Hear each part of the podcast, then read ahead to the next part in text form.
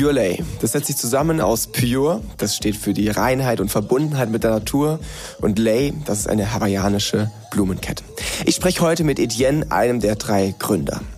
Wir unterhalten uns unter anderem, wie er sein Team aus knapp 200 Mitarbeitern leitet, wie er seine Company Stück für Stück skalieren konnte, aber auch dazu, warum er eigentlich nicht mit Dienstleistern und Agenturen zusammenarbeitet. Kleiner Spoiler, außer mit My Wife natürlich. Viel Spaß bei der Folge mit Deutschlands D2C Schmuckmarke Nummer 1. Der Newcomers Podcast. Das Weekly E-Commerce Update mit Jason Modemann. Hi Etienne, super, dass du heute da bist. Äh, wir hatten erst ein paar äh, Komplikationsschwierigkeiten. Ich war in Australien, du hattest kein Mikro. Jetzt haben wir es geschafft und ich freue mich umso mehr. Du hast den Spannungsbogen schon richtig aufgebaut, zumindest bei mir davor. Ich würde sagen, wir, wir fangen an, indem du dich einfach mal vorstellst und uns mal so einen ganz groben Überblick gibst über dich und deine Company. Äh, ja, vielen Dank. Ähm, auch danke für die Einladung. Ähm, ja, ich bin äh, Etienne, 31 Jahre alt, äh, bin Familienvater mittlerweile, habe einen zweieinhalbjährigen Sohn, äh, fünf Monate alte Tochter, äh, bin verheiratet äh, und ähm, ja, bin einer der Gründer von Pure Äh, ich habe gestartet. Eigentlich habe ich mal Wirtschaftsingenieurwesen studiert ähm, und äh, äh, habe dann mit Freddy zusammen äh, nebenher eine erste E-Commerce-Brand gegründet und da haben wir erste Erfahrungen gesammelt und konnten da auch recht schnell ähm, auf einen siebenstelligen Umsatz äh, hochgehen. Und ähm, dann kam äh, Alisa mit dazu. Wir haben gesagt, wir wollen eigentlich eine zweite Brand äh, starten, äh, zweites Standbein und äh, haben uns ein Ziel gesetzt, äh, haben gesagt, wenn wir das erreichen in einer gewissen Zeit, dann äh, gründen wir äh, eine zweite Firma. Und äh, das Ziel haben wir nicht erreicht, äh, knapp, aber nur und haben gesagt, hey, das hat Potenzial, das gründen wir. Und äh, so ist Pure äh, entstanden. Freddy und ich wussten schon, wie wir äh, Fulfillment machen. Ähm, wir wussten, wie man Ads schaltet. Wir wussten, wie man Influencer-Marketing betreibt. Ähm, das war 2015. Äh, da haben wir da die ersten Erfahrungen gesammelt. Und Alisa hat äh, die Story und äh, das Branding und die Produktentwicklung und ähm, ja so ein bisschen die Seele ähm, äh, in die Marke gebracht. Und ähm, äh, zusammen haben wir dann äh, das vorangetrieben. Wir wollten das erst eigentlich zweigleisig fahren und haben gesagt, wir machen zwei Brands. Ähm, die andere Brand damals war Mr. Straps. Da haben wir ähm, Handyhalterung, Handyhüllen, Handyfolien äh, verkauft. Ähm, und ähm, wollten das nebeneinander fahren, haben gesagt, wir bauen ein Team auf, super viele Synergien ähm, und äh, äh, machen das gleichzeitig, haben aber gemerkt, Fokus auf zwei Brands ist super schwierig und wir kommen nicht so schnell voran, äh, trotzdem, dass die Kundengruppe ähnlich ist und da super viele Synergien waren. Deswegen haben wir uns entschieden, komm, wir gehen mit Pure Lay. Es hat einfach den, das größere Potenzial und da können wir so gut wie alles drüber verkaufen ähm, und haben uns dann entschieden, uns alle auf Pure Lay zu konzentrieren was rückblickend eine der oder eigentlich die wichtigste ähm, Entscheidung war beruflich äh, für uns. Ähm, äh, und äh, seitdem äh, ging es echt richtig gut voran und äh, wir hatten da äh, richtig gute Jahre jetzt und ähm, noch viele weitere. Und so ist es eigentlich gekommen im Schnelldurchlauf mit Pure Okay, w wann habt ihr gegründet? Wie lange gibt es Pure Lay jetzt schon? Pure Lay ist ähm, gegründet äh, auf dem Papier, ich glaube, das war äh, Ende 2016, Dezember 2016. Und das erste wirkliche Jahr hatten wir 2017. Mr. Straps gibt's noch oder habt ihr das mittlerweile eingestampft? eingestampft? Mr. Straps gibt's noch. Ähm, da wird nichts mehr gemacht. Also die, die Firma äh, steht quasi still. Aber auf dem Papier gibt's es noch, ja. Okay, aber gibt's noch einen Online-Shop? Also kann ich mir das jetzt im Nachgang mal anschauen oder werde ich nichts finden? Boah, das ist eine gute Frage. Ähm, kannst mal nachschauen. Ich weiß es selbst gerade gar nicht, ob da noch was online ist. Wir hatten das damals dann abverkauft und ähm, es kann aber sein, dass, dass es den Shopify Store noch gibt und auch, dass man noch äh, auf die Seite kommt. Äh, könnte sein. Das checke ich tatsächlich im Nachgang mal ab. Okay, ähm, du hast schon gesagt, Alisa ist so ein bisschen für Brand zuständig. Wo teilst du und Freddy dir so die, ähm, die Aufgaben und wo vor allem jetzt auch gerade bist du viel tätig? Was ist so deine, dein Steckenpferd, deine primäre Expertise? Ja, das ist gerade mega spannend bei uns, äh, weil wir, wir feilen gerade an der Pure Organisation 2.0. Ähm, wir sind jetzt äh, mittlerweile 180 Mitarbeiter Und äh, in den vergangenen Jahren war das immer recht einfach zu sagen, komm, ähm, die Gruppen gehen jetzt zusammen, ähm, äh, äh, derjenige macht jetzt das, der nimmt diese Rolle und dann formieren wir uns neu und gehen den nächsten Schritt. Mittlerweile mit unserer Größe ist es wirklich ein, ein größeres Projekt, ähm, was wir jetzt betreiben, um uns für die Zukunft auszurichten. Und auch in der Vergangenheit haben sich äh, Themenbereiche immer wieder geändert äh, bei uns. Ich war zu Beginn ähm, äh, stark äh, Richtung ähm, Sales Performance Ads, also vor, vor vier, fünf Jahren. Ähm, und gleichzeitig aber auch Operations. Das heißt, ich habe unser Fulfillment äh, aufgebaut und war immer so der Ansprechpartner für Tech ähm, äh, und hatte die Bereiche. Dann hat es gewechselt. Ähm, dann bin ich wieder mehr in Sales oder eigentlich voll in Sales gegangen ähm, als Alisa ähm, das erste Mal ähm, schwanger geworden ist und äh, Lenico auf die Welt gekommen ist, habe ich praktisch ihren Part in, in Sales ähm, übernommen und habe das jetzt zwei Jahre lang gemacht und ähm, war da für ähm, unser Wachstum verantwortlich. Und jetzt in der Pure Organisation 2.0 ähm, werde ich wieder mehr in Richtung äh, Strategie gehen mehr in Richtung Business Development. Ähm, auch Operations wird wieder zu mir kommen und Tech, ähm, aber nur in ähm, ja, Geschäftsleitungsverantwortung ähm, und nicht mehr quasi als Manager der Bereiche.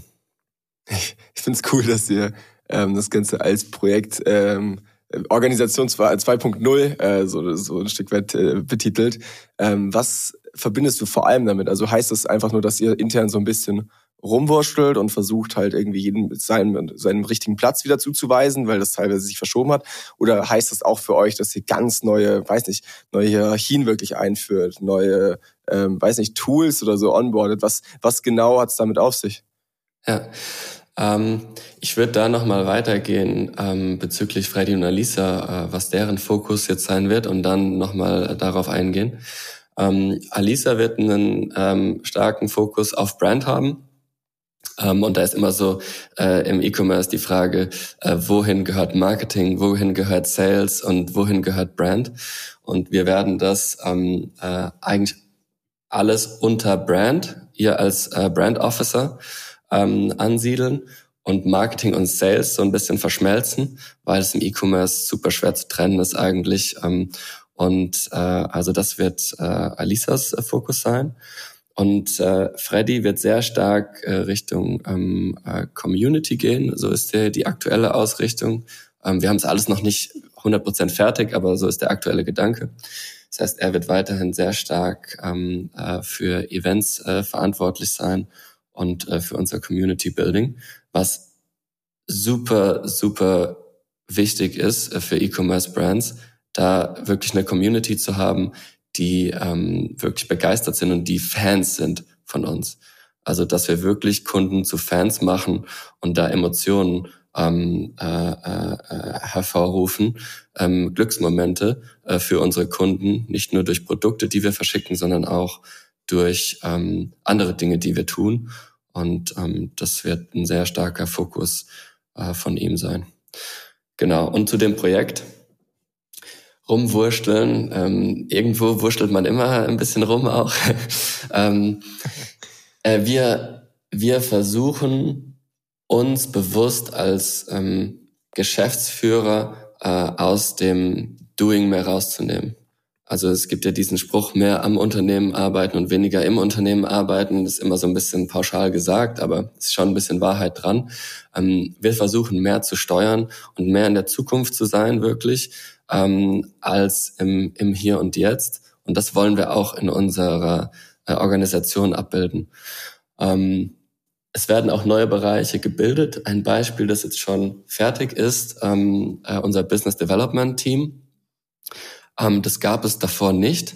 Ähm, äh, wir haben aber gesagt, es ist für uns unheimlich wichtig, ab mit, auch mit unserer ähm, äh, Größe jetzt weiterhin schnell zu sein und neue Dinge äh, schnell angehen zu können.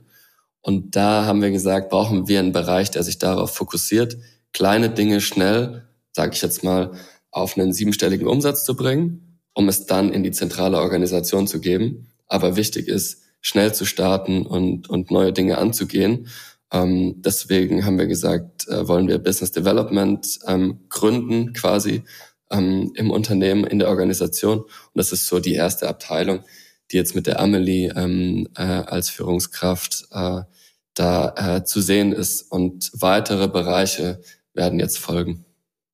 Boah, super spannend, hey ich meine, da kann sich eine Menge der Konzerne was abschauen, ne? weil ich meine, das ist ja auch das, was sie oft versuchen, dass sie dann irgendwie so eine kleine Taskforce irgendwie etablieren, die sehr schnell sein soll, ist aber in der Regel nie ist. Also wir arbeiten sehr oft mit genau diesen Kollegen zusammen, äh, die aber natürlich dann irgendwie doch die Konzerndenke voll haben und trotzdem mega langsam sind. Ich glaube aber, dass ihr das gebacken bekommt, weil ihr doch einfach eine Mentality habt von einem ultra schnellen Unternehmen trotzdem noch, kriegen wir jetzt ja auch mit.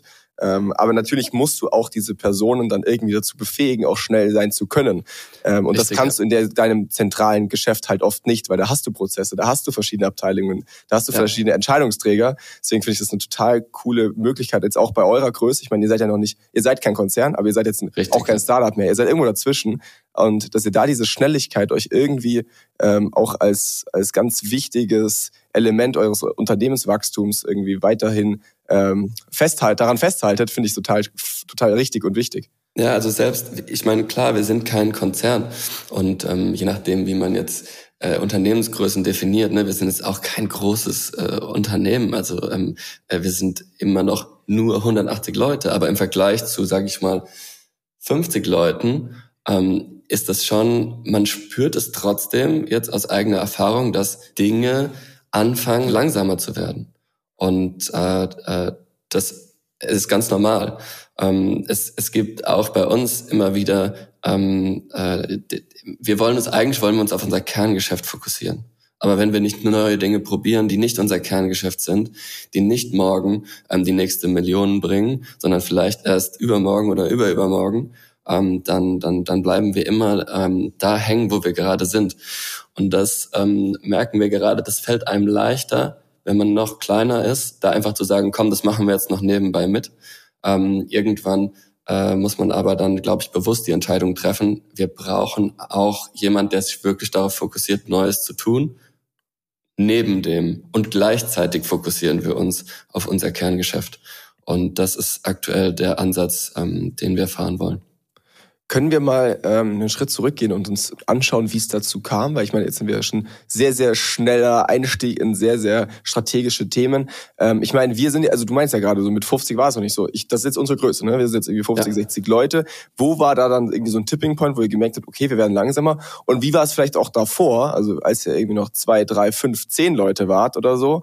Äh, wo waren da so, also siehst du irgendwo ka gewisse Kapitel in eurer Unternehmensgeschichte, wo du sagst, hey, ab einer gewissen Größe kamen dann schon klare strukturelle Veränderungen mit sich? Oder war das so fließend von eben drei Leuten bis 180, dass du das eigentlich gar nicht wirklich festmachen kannst?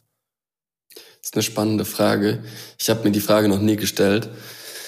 Ähm, ich würde jetzt spontan sagen, denn die erste Änderung merkst du ab zehn Leuten, weil du dann schon irgendwie, du, du hast noch nicht so richtige Teams, weil du ähm, wahrscheinlich ein paar Leute hast. Du bist ein großes Team. Ja. Du bist ein großes Team und du hast vielleicht äh, jemanden, der unterstützt und jemanden, der leitet, aber es ist meistens so ein One-on-One. -on -One. Ähm, trotzdem hast du wahrscheinlich mit zehn Leuten schon irgendwie zwei Ebenen, ähm, äh, wenn es auch nur zwischen Gründer und Mitarbeitern ähm, äh, ist. Ähm, das heißt, da finde ich, merkt man das das erste Mal. Das zweite Mal merkt man das, wenn, wenn sich wirklich, wenn wirklich Teams entstehen, also ich sag mal so 20, 30 Leute, wo du dann wirklich ähm, auf einmal Personen hast, die Teams managen. Und ich meine, bei uns ist das jetzt so, wir sind drei Gründer. Ähm, das heißt, äh, wir, wir können, wir haben sehr, oder sehr lange und auch heute noch Teams selbst geleitet ne, und hatten jetzt nicht jemanden, wenn du aber alleine bist, ähm, kommst du viel schneller in die Situation, du brauchst jemanden, wo du sagst, okay, der ist der Richtige, um das Team anzuleiten und da äh, Strukturen zu schaffen. Und dann würde ich sagen, so der nächste Step ist dann so irgendwo zwischen äh, 50 und 70. Und dann würde ich sagen, ist der nächste Step wieder da, wo wir sind gerade. Krass, nee, mega, super spannend. Ähm, lass gerne mal so ein bisschen in den nächsten Themenbereich gehen und zu, zu Pure Lay als Marke kommen. Ja. Ähm, was ich mich frage, und ich meine, ich bin jetzt natürlich auch nicht die Kernzielgruppe, deswegen ich tangiere das Thema sehr viel und habe schon immer viel irgendwie auch Anzeigen von euch bekommen, aber ähm, bin natürlich jetzt vielleicht nicht ganz so tief drin wie der ein oder andere oder vielleicht auch der ein oder andere Zuhörer. Ähm, was ich mich immer gefragt habe, ihr, ihr seid ja sehr stark irgendwie mit Hawaii verbunden, ne? auch als Marke spielt ihr sehr stark darüber. Was hat's damit wirklich auf sich? Ist das jetzt ganz ehrlich nur ein, eher ein Marketing-Ding oder ist das wirklich was, wo ihr jetzt sagt, auch als als als Company Culture oder sowas seid ihr damit irgendwie verwurzelt? Ja, also Hawaii ist wirklich das Leitbild von Pure ähm, woher kommt das Ganze? Also irgendjemand muss ja eine, eine, eine, Emotion oder eine Erfahrung mit Hawaii gemacht haben und das war Alisa bei uns. Ähm, Alisa, und das war wirklich die Grundidee, die Pure wirklich zur Entstehung gebracht hat, war, Alisa hat auf Hawaii studiert und für sie, sie hat, glaube ich, eine der wichtigsten Lebenserfahrungen auf Hawaii gemacht, selbstständig in einem komplett anderen Land zurechtzukommen und, und sich einfach weiterzuentwickeln. Und gleichzeitig ist Hawaii natürlich auch eine super, ähm, sind super schöne Inseln und, und sie hat einfach eine emotionale Bindung zu diesem Ort ähm, aufgebaut, der sie nie mehr, glaube ich, in ihrem Leben loslassen wird.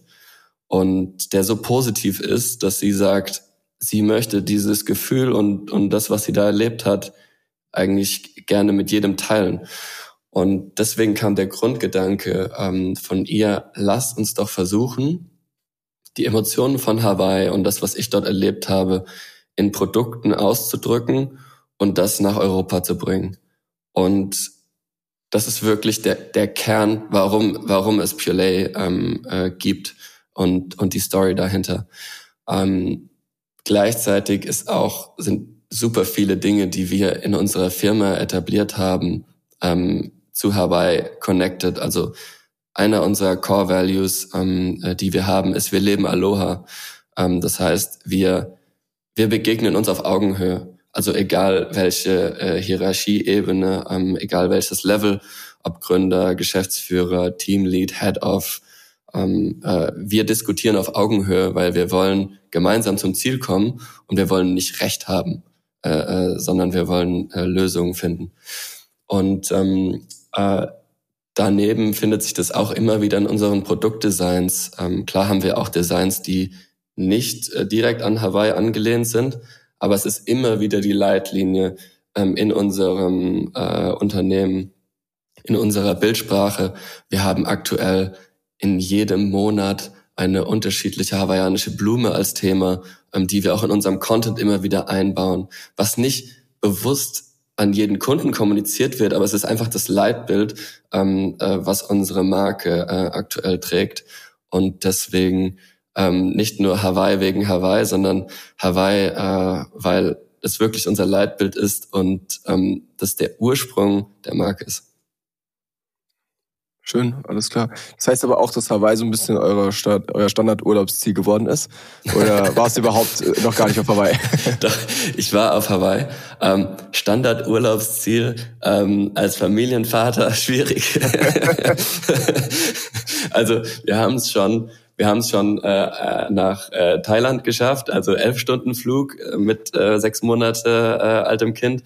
Aber nach Hawaii, wirklich, wo du 24 Stunden unterwegs bist, das machst du nicht alle Tage. Also wäre sehr cool, aber ähm, äh, aber die Reise vielleicht steht, in fünf Jahren dann kurz vor Schule, dann ja, äh, also hat man noch mal ein bisschen. Steht oder? auf jeden Fall demnächst wieder an, auch äh, mit Family. Ähm, äh, meine Frau war nämlich noch nie dort und ich will unbedingt äh, wieder hin, äh, weil ich das auch mega cool fand, äh, als ich mit Alisa und Freddy dort war und ähm, ja, ist auf der Liste, ihr, aber leider habt nicht. Ihr Mitarbeiter, habt ihr Mitarbeiter in Hawaii?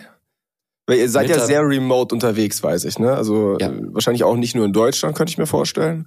Ähm, ja. habt, habt ihr es bis nach Hawaii geschafft? Ähm, bis nach Hawaii aktuell nicht. Also wir haben immer wieder mit Personen zusammengearbeitet, die auf Hawaii ähm, äh, wohnen und leben, aber die jetzt nicht bei uns angestellt sind.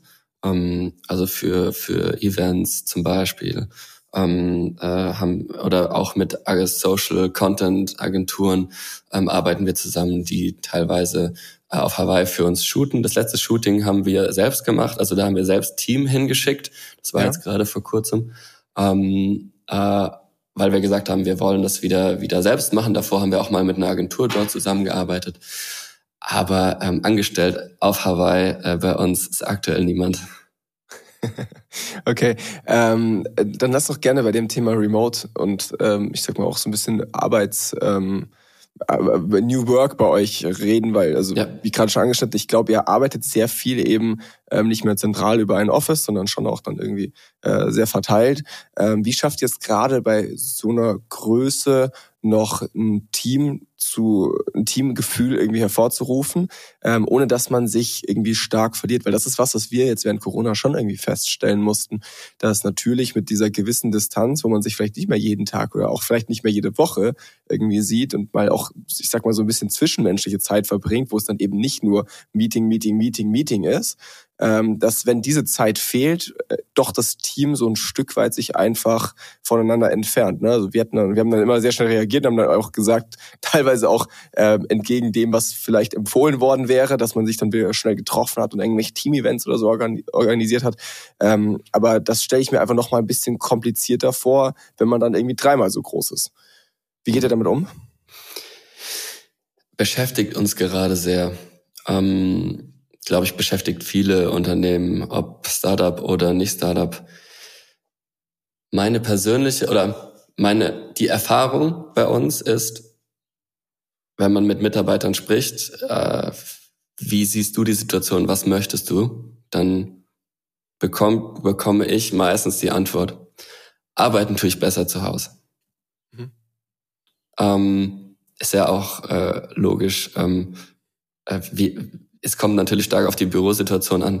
Wir haben aktuell in unserem Büro ähm, eine, auch eine Großraumfläche, äh, in der es dann äh, auch mal lauter werden kann. Und mittlerweile ist man so verwöhnt von dem Fokus, den man im Homeoffice haben kann, dass man eigentlich merkt, also arbeiten tue ich eigentlich besser zu Hause. Für mich. Ähm, und auch Videocalls gehen ja super gut. Ähm, es ist ja eine super Bereicherung, finde ich, eigentlich fürs, fürs Arbeitsleben. Gleichzeitig sagt der Mitarbeiter aber auch, ja, aber so das Zwischenmenschliche und ähm, der, das Gespräch an der Kaffeemaschine und in der Küche und zusammen essen, das fehlt mir schon. Und da sag ich, hm, werden, also eigentlich wollen Mitarbeiter Zeit miteinander verbringen, aber nicht gleichzeitig arbeiten.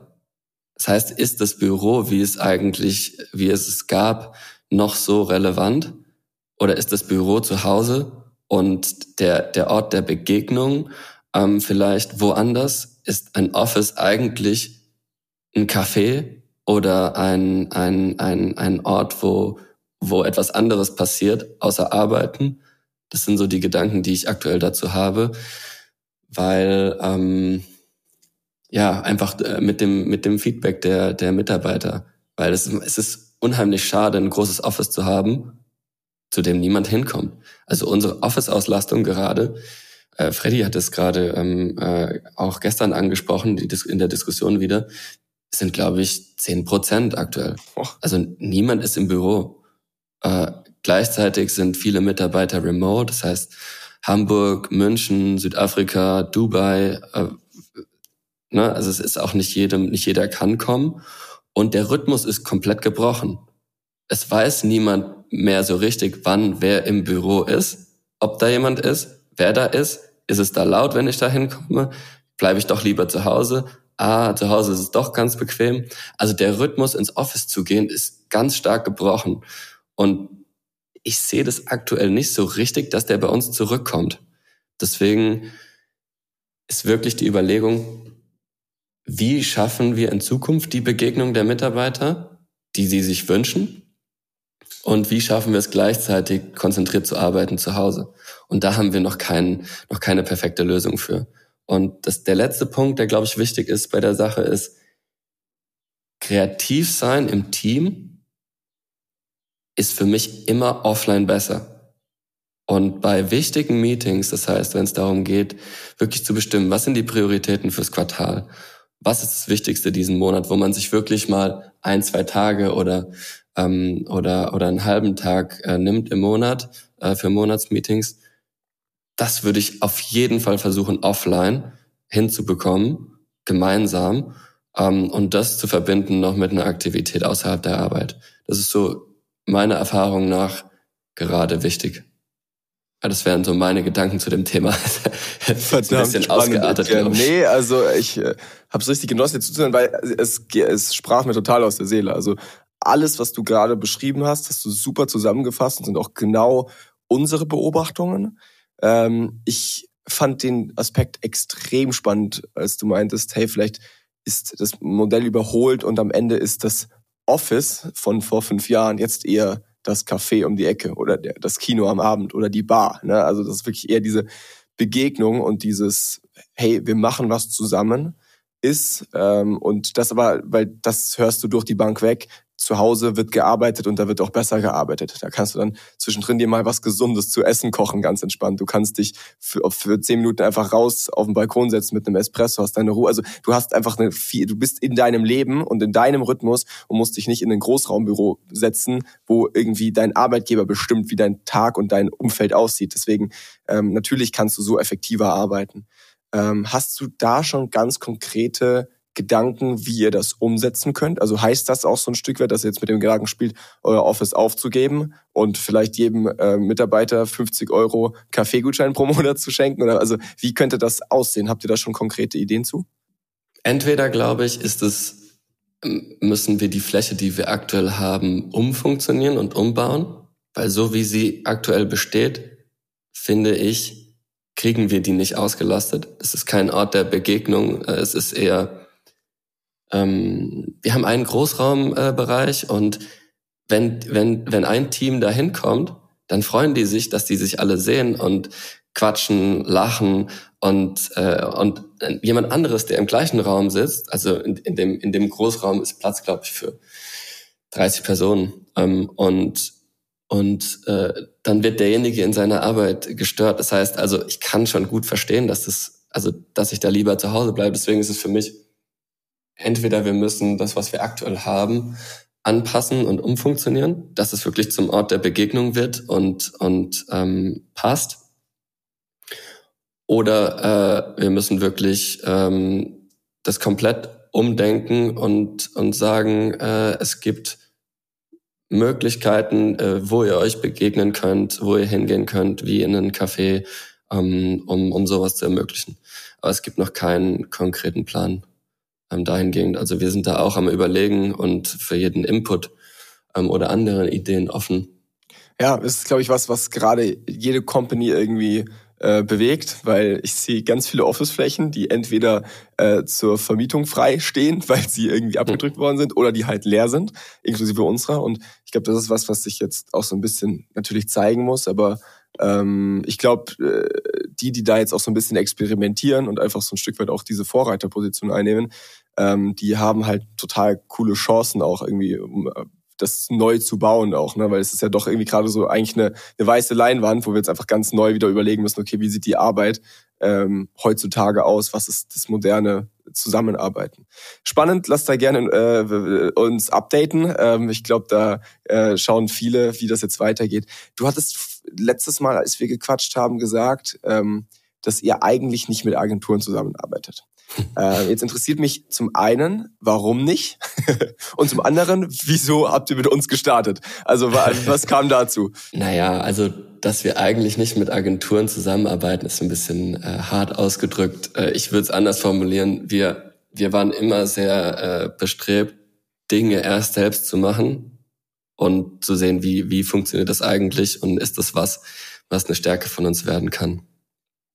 Ähm, Beispiel warum ich das äh, gesagt habe. Also unser Fulfillment ist auch in-house.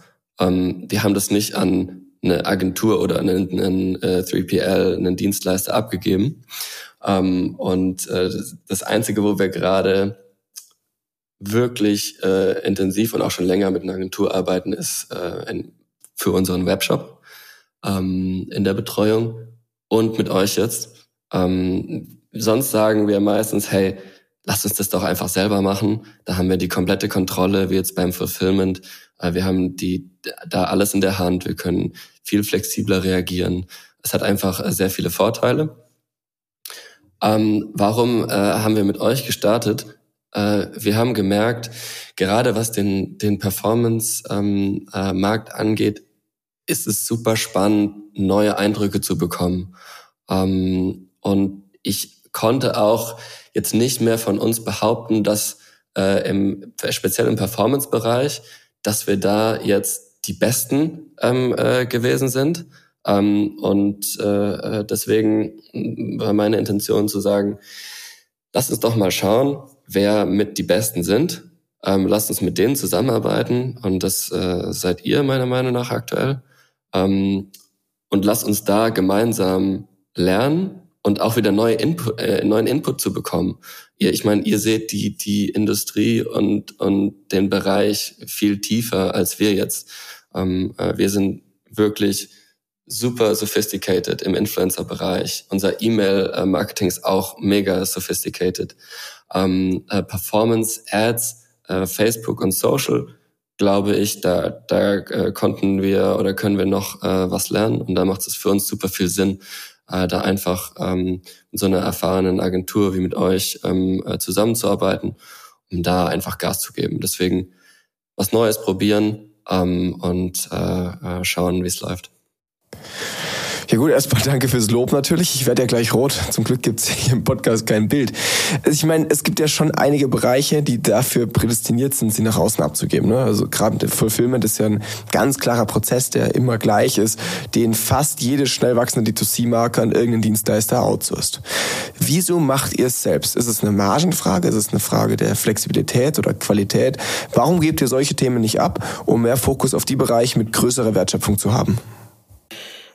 Das ist beides. Es ist Marge und Flexibilität. Also die Frage ist ja immer, egal was du tust, ist die outgesourcete Option besser als ich oder nicht? Egal was du tust. Also wenn es jemand anderes besser macht, warum macht es dann nicht der? Beim Fulfillment, wenn man sich da intensiv mit beschäftigt, mit Dienstleistern, ähm, kommt man zu dem Entschluss, dass wir das aktuell effizienter machen als fast jeder Dienstleister. Auf jeden Fall, ja, also ob groß oder klein. Ähm, äh, klar haben wir uns auch sowas angeschaut und wir benchmarken uns immer wieder ähm, äh, mit, mit Dienstleistern. Und die Erkenntnis ist aber, das macht niemand preiswerter als wir selbst. Das heißt also, nur weil ich eine bessere Marge haben will, macht es für mich keinen Sinn, das wegzugeben. In unserem Fall. Ne? Vielleicht machen es andere nicht so gut und da macht es Sinn. Bei uns macht es aktuell keinen Sinn. Nein, nein, nein, warte, ich glaube, du hast jetzt falsch verstanden. Also es ist ja meistens margengünstiger, wenn man es selber macht, also gerade Thema Fulfillment, weil am Ende ist der Prozess der gleiche wahrscheinlich, aber natürlich will der, der, der Dienstleister auch noch was dran verdienen. Ne? Es geht ja eher darum, viele sagen, okay, ich entscheide mich bewusst dafür, dass ich, keine Ahnung, 20 Prozent mehr zahle in diesem, in diesem Prozess, aber dafür habe ich das Problem nicht. Also dafür habe ich Fokus auf Themen Sales, Marketing, Brand, whatever. Ähm, Fulfillment gebe ich ab, auch wenn es bisschen teurer ist. Das war eher so rum die Frage. Ja, ja, okay. Ja, das ist, äh, ist schon ein sehr valider Punkt. Also, und es beschäftigt uns ähm, äh, auch ähm, zu einem gewissen Grad äh, zu sagen, okay, wie viel, wie viel Energie ähm, wird aus dem Executive Team in, in unsere Operations gesteckt ähm, und, und äh, rechtfertigt das ähm, den Benefit, den wir haben, weil wir das selbst machen. Und für uns ist die Antwort äh, Stand heute ja. Also es kommt immer darauf an, wie ich das manage. Also wie viel, wie viel Platz muss ich dem Ganzen in, in, in der Geschäftsleitung geben? Wie gut ist der Regelkreis innerhalb des, äh, des, der Operations? Wie gut ist das gemanagt? Und da haben wir ähm, mit dem äh, Manuel äh, ein äh, Executive Teammitglied, das das super gut hinbekommt. Also der der hat äh, jetzt seit ähm, äh, zwei Jahren, jetzt im dritten Jahr, äh, diesen Bereich so gut entwickelt, dass wir jetzt an dem Standpunkt sind und sagen, hm, rausgeben, so wie das aktuell bei uns läuft, so wie das strukturiert ist, so wie das gemanagt wird, äh, ist für uns gerade nicht die richtige Entscheidung. Wir brauchen keinen Dienstleister, wir haben Manu. ja, wir haben Manu, okay. genau. Ja, geil, sehr gut. Wir haben Manu und, und sein Team. Also, ähm, ja, dass der jetzt nicht alleine die Päckchen packt, das habe ich mir fast gedacht. ja, nee, nicht schlecht. Okay, Shoutout an Manu auf jeden Fall. Okay, ähm, Etienne, ich würde sagen, wir nähern uns langsam dem Ende. Es waren jetzt schon super viele total geile Themen dabei, wo auch ich viel mitnehmen konnte. Was mich jetzt noch interessiert, also du hast ja sehr anfangs gesagt, okay, Pure Lay 2.0 steht gerade so ein bisschen auf der mhm. Tagesordnung. Was sind ähm, jetzt eben vielleicht auch damit verbunden, aber auch abseits davon so die nächsten großen Ziele für dieses Jahr? Was wollt ihr dieses Jahr erreichen? Wir wollen, ähm, wir haben eigentlich eher äh, drei Jahres ähm, Prioritäten. Und eine spannende, finde ich, ist die Pure Lay Experience, die wir schaffen wollen. Wir wollen in Zukunft einen Ort finden oder einen, nein, nicht finden, sondern einen Ort schaffen, was auch ein bisschen äh, äh, vielleicht zu der Diskussion mit Office äh, passt, die wir vorhin hatten. Wir wollen einen Ort schaffen, der, der eine Erlebniswelt ist für unseren Kunden. Ähm, in eine Welt, in der der Kunde einkaufen kann, arbeiten kann, essen kann, Sport machen kann ein, ein Ort, an dem jemand nicht mehr weg möchte. Den wollen wir schaffen.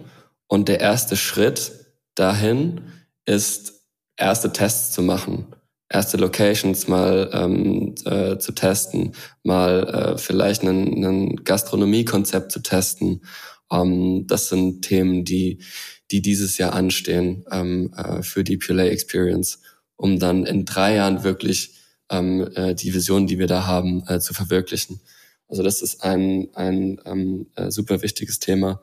Ähm, das, zweite Thema ist wirklich auch Purelay 2.0. Also die Organisation so aufzubauen, ähm, dass wir ähm, die nächsten Schritte gehen können, weil ohne, ohne diese Struktur und ohne das, das klare Verständnis von Mitarbeitern, ähm, äh, äh, wer ist für was verantwortlich und, und, und wie, wie sind wir aufgebaut. Ähm, das ist, ist ein bisschen die Grundlage dafür, dass wir alles, was wir uns als Ziele setzen, effizient erreichen können. Ähm, deswegen würde ich sagen, sind das so zwei Themen, die ich mal nennen würde. Es gibt noch äh, viele andere, ähm, aber das sind zwei sehr wichtige. Ich wollte gerade sagen, auch die zwei reichen ja schon aus, um euch wahrscheinlich gut beschäftigt zu halten. Ja, Etienne, vielen, vielen Dank dir. Danke für alles, was du uns heute so mitgeben konntest. Ähm, ich würde sagen, an alle Zuhörer jetzt gerne Etienne mal folgen und auch natürlich auch Pure Lane nochmal abchecken. Und natürlich auch, jetzt warte, wie hieß nochmal eure letzte Brand? Mr. Straps, das sowieso. ähm, und dann würde ich sagen, haltet die Ohren steif. Bis zum nächsten Mal. Etienne, vielen, vielen Dank, äh, dass du heute mit dabei warst. Ja, ich danke dir. Vielen Dank. Der Newcomers Podcast. Das Weekly E-Commerce Update mit Jason Modemann. Jeden Mittwoch. Überall, wo es Podcasts gibt.